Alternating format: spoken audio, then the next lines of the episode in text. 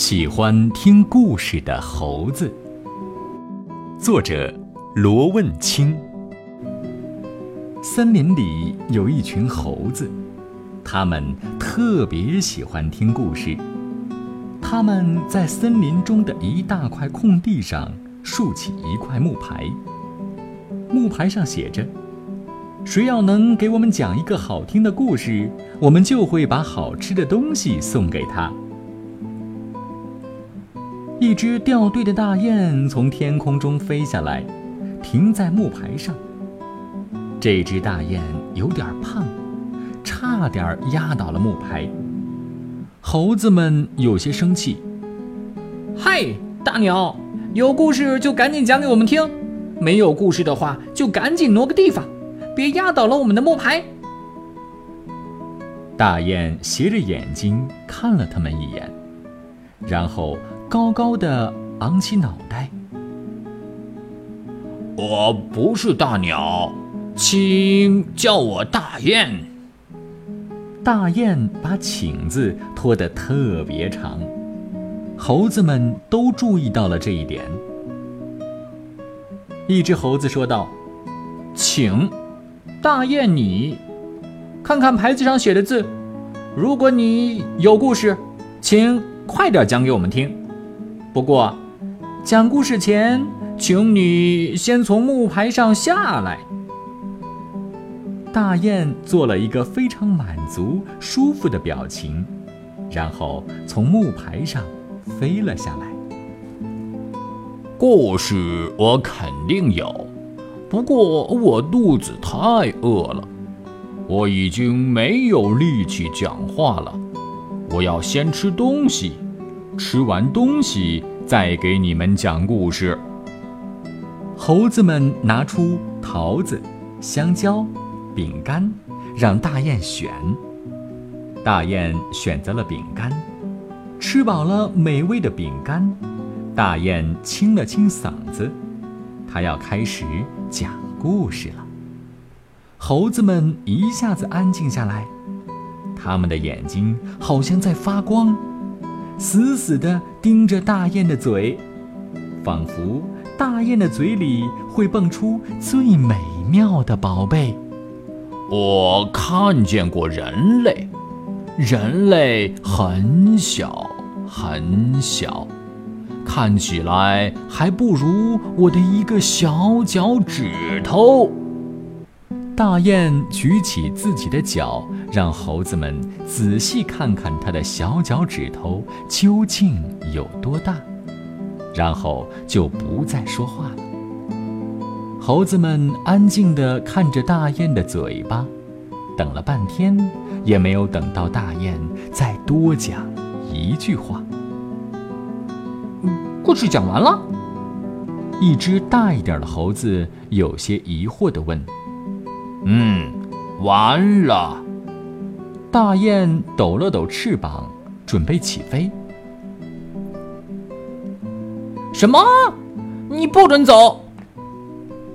有两只猴子使劲拽住了大雁尾巴上的羽毛。大雁拼命地扇动翅膀，好不容易挣脱出来，飞上了天，却发现。尾巴上有好几根羽毛都被猴子们拔掉了。第二天，猴子们重新竖起了一块木牌，上面写道：“谁要是能给我们讲一个好听的故事，讲完后我们就会把好吃的东西送给他。”有一天，一只苍蝇跌跌撞撞地飞到了森林里。停在了木牌上。猴子们讨厌丑陋的苍蝇，他们想赶走它。苍蝇大声地叫起来：“不要赶我走，我有好听的故事。”猴子们不相信一只又丑又小的苍蝇能够讲出什么好听的故事，但个子最大的一只猴子决定还是先听听苍蝇讲些什么。再做决定。苍蝇感激地看了一眼大个子猴子，开始讲述自己的故事。嗡嗡嗡的，听得不太清楚。猴子们更加安静了。人类太凶恶了，见到我们就打我们。刚开始，他们用苍蝇拍打，一些不爱运动、只爱吃的兄弟们，因为跑得太慢，被打死了。后来，他们用一种带电的拍子打。我那跑得最快的表哥，因为粗心大意也死了。到后来，他们用有毒的食物勾引我们，结果，呃，结果我的好多兄弟又死了。我是唯一一个逃出来的苍蝇。听完苍蝇的故事，猴子们有些紧张。一只胆子稍大一些的猴子小心地问。像小脚趾头大的人类有这么厉害吗？什么？像小脚趾头大？人类比你们还要大得多！苍蝇的声音听起来有些发抖。沉默了好一会儿，猴子们才突然一起鼓起掌来。苍蝇的故事真的太精彩了，应该是太惊险了。面对猴子们热烈的掌声，苍蝇有些手足无措。它只要了一小块香蕉皮作为报酬，这已经足够它吃上整整一个星期了。突然，猴子们再一次爆发出更热烈的掌声。不过，这一次的掌声送给了那只个子最大的猴子。第二天。